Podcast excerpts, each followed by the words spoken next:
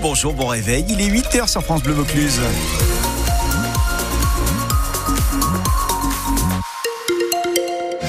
Et pour aujourd'hui en Vaucluse, éclaircies et passages nuageux qui alternent dans le ciel tout au long de la journée. Et on attend même de faibles précipitations à la mi-journée euh, du côté du Ventoux et de la neige qui va tomber au-dessus de 850 mètres sur le Ventoux. Anouk Caron, comment reprendre l'exploitation agricole familiale en pleine crise C'est pas évident à 27 ans euh, de faire le choix de reprendre la ferme familiale, surtout dans ce contexte de crise agricole où toutes les difficultés quotidiennes sont pointées du doigt. Et c'est pourtant le choix que fait Mélissa. Elle a 27 ans, reprend la ferme de ses parents et arrière-grands-parents à Orange. Ah, c'est pas facile. Hein. Moi, les gens, euh, quand j'en parle, ils me disent Ah, ben bon courage. Ah, ben, merci, c'est gentil.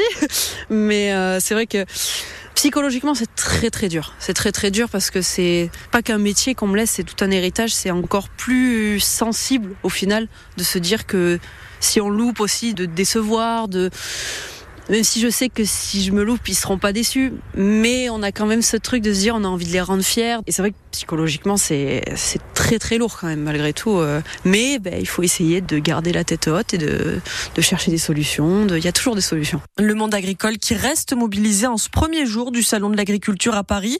En Vaucluse, les représentants de la FDSEA annoncent des actions aujourd'hui. Autre mobilisation ce samedi, celle des salariés du magasin Alinéa au Pontet.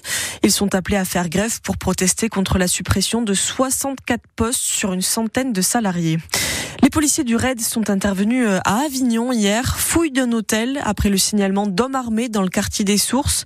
Malgré de gros moyens déployés, ils n'ont rien trouvé. La colère d'une association pour la conservation du loup. C'est son nom, dénonce un plan loup inacceptable car depuis hier, des décrets sont publiés. Ils permettent notamment de tirer plus facilement en cas d'attaque de troupeaux par les loups. Et il va falloir changer ses habitudes dans plusieurs communes de Vaucluse. Le ramassage des poubelles va bientôt changer. Dans 14 communes de la Cove, la communauté d'agglomération de Carpentras, les habitants ne pourront plus déposer les poubelles en bas de chez eux en attendant qu'elles soient ramassées. D'ici la fin de l'année, il va falloir les déposer dans des points de collecte à Delbossard. Et ce sera d'abord le cas dans neuf communes dès le mois de juin prochain. Le Barou, Lafare, La Roque-Elric, Suzette, Saint-Hippolyte-le-Graveyron, Crillon-le-Brave, Modène, Saint-Pierre-de-Vassol et Beaumont-du-Ventoux. Vont s'ajouter ensuite cinq communes qui seront concernées à leur tour à partir du mois de novembre.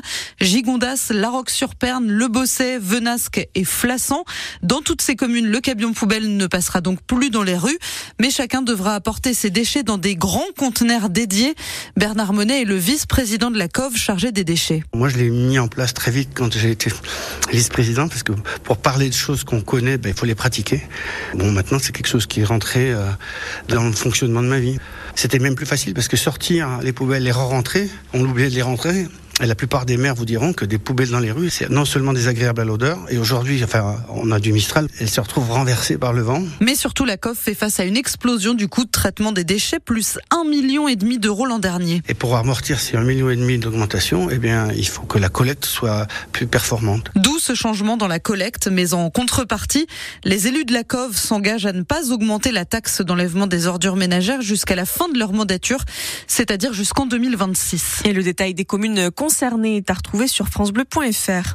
Aujourd'hui, cela fait euh, deux ans que la guerre en Ukraine a éclaté et sur le front, les combats se poursuivent. L'armée ukrainienne est en difficulté avec aussi de moins en moins d'aide financière des Occidentaux. Sur le réseau social X, le chef de l'État Emmanuel Macron renouvelle son soutien à l'Ukraine.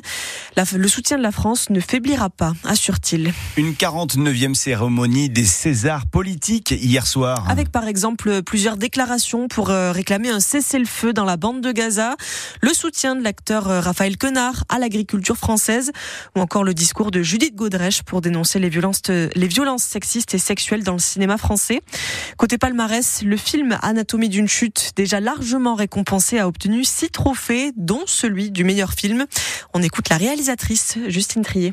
Je voudrais dédier ce César à toutes les femmes, celles qui se sentent coincées dans leur choix, dans leur solitude, celles qui existent trop et celles qui n'existent pas assez, et enfin à celles qu'on a blessées et qui s'en libèrent en parlant, et à celles qui n'y arrivent pas. Et enfin, je dois remercier mes producteurs qui m'ont permis de faire ce film avec une grande liberté, la liberté de, de, de, de ne chercher à correspondre à aucun standard narratif, formel, de genre, moral, de toujours expérimenter.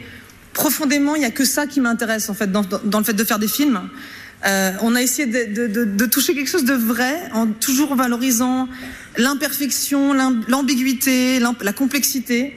Et cette liberté-là, est la chose la plus précieuse pour moi. Donc merci à vous. Justine Trier, réalisatrice euh, du film Anatomie d'une chute.